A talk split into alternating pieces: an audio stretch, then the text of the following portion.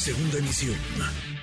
Manuel López San Martín, en MBS Noticias. Una nota del Heraldo de Chihuahua, el activista Julián Levarón dio a conocer que hasta el momento son cinco integrantes de su comunidad quienes se encuentran detenidos luego de que acudieran en auxilio de una de sus primas, que hombres armados habían sitiado su domicilio. Los integrantes de la comunidad acudieron en su ayuda, pidieron apoyo a la Policía Municipal de Nuevo Casas Grandes. Sin embargo, en lugar de auxiliarlos, los detuvieron y los arrestaron. Le agradezco estos minutos al activista Julián Levarón. Julián, gracias, ¿cómo estás? ¿Qué tal? Buenas tardes a todos. Gracias por platicar con nosotros. ¿Qué pasó, Julián? Platícanos.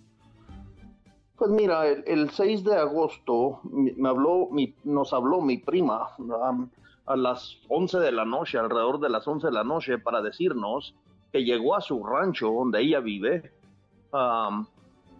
su trabajador estaba bien golpeado y que afuera de su casa había sicarios y que estaban buscando a una persona que pensaron ellos que su esposo conocía, pero su esposo no sabe ni quién era esta persona.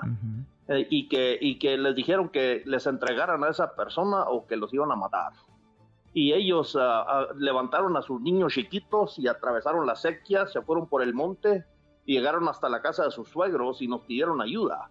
Y que, pues, que la, gente armada estaba muy cerca. Entonces, en esa situación, inmediatamente yo le marqué a Ricardo Mejía, al subsecretario de Seguridad Pública Nacional, le pedimos ayuda a la Guardia Nacional y todos los de la comunidad este, en caravana eh, nos fuimos inmediatamente para tratar de ayudarles. En eso mi tío y sus hijos, mi tío fue ah, rural, ah, de, esos ah, militares de, antes.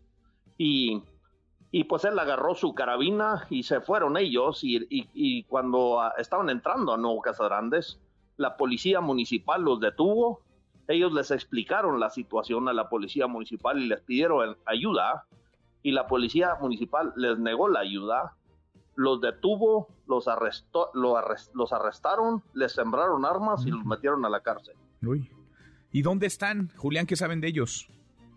Pues ahorita están en la fiscalía. Estamos tratando de ver cómo, ah, cómo mejor resolver este asunto. ¿Qué les dicen las autoridades o qué nos les dicen? pues en realidad no me gustaría comentar sobre eso, pero pues vamos a ver en, qué, en qué termina. Eh, ¿Qué te dijo eh, el subsecretario Mejía Verdeja, Julián? Fíjate que nunca hablé con él porque no me contestó y se entiende, pues es medianoche en la Ciudad de México, pero, pero lo bueno es que mi prima y sus niños chiquitos pues están a salvo, este, ellos ahorita están bien y ah, pues esperemos que esto se resuelva porque pues la verdad nosotros pedimos ayuda en noviembre en la masacre de la Mora de, de mis primas y sus hijos y duraron 10 horas para llegar la autoridad y nosotros les hemos dicho a la gobernadora y a todas las autoridades que si la, la vida está en peligro, nosotros no vamos a, esperar un segundo para ir a ayudarle a nuestra gente. ¿Cuál es la situación allá, en esa región? Hemos platicado contigo, hemos platicado con Adrián.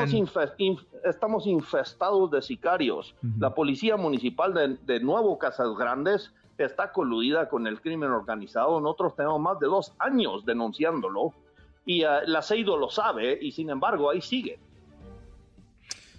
En fin, pues parece que es el cuento de nunca, de nunca acabar.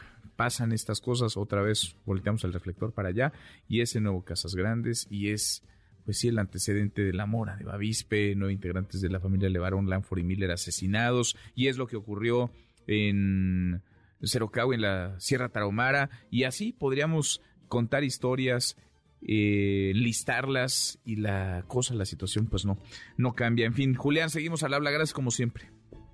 Dios lo bendiga. Gracias, muy, muy buenas tardes. MBS Noticias.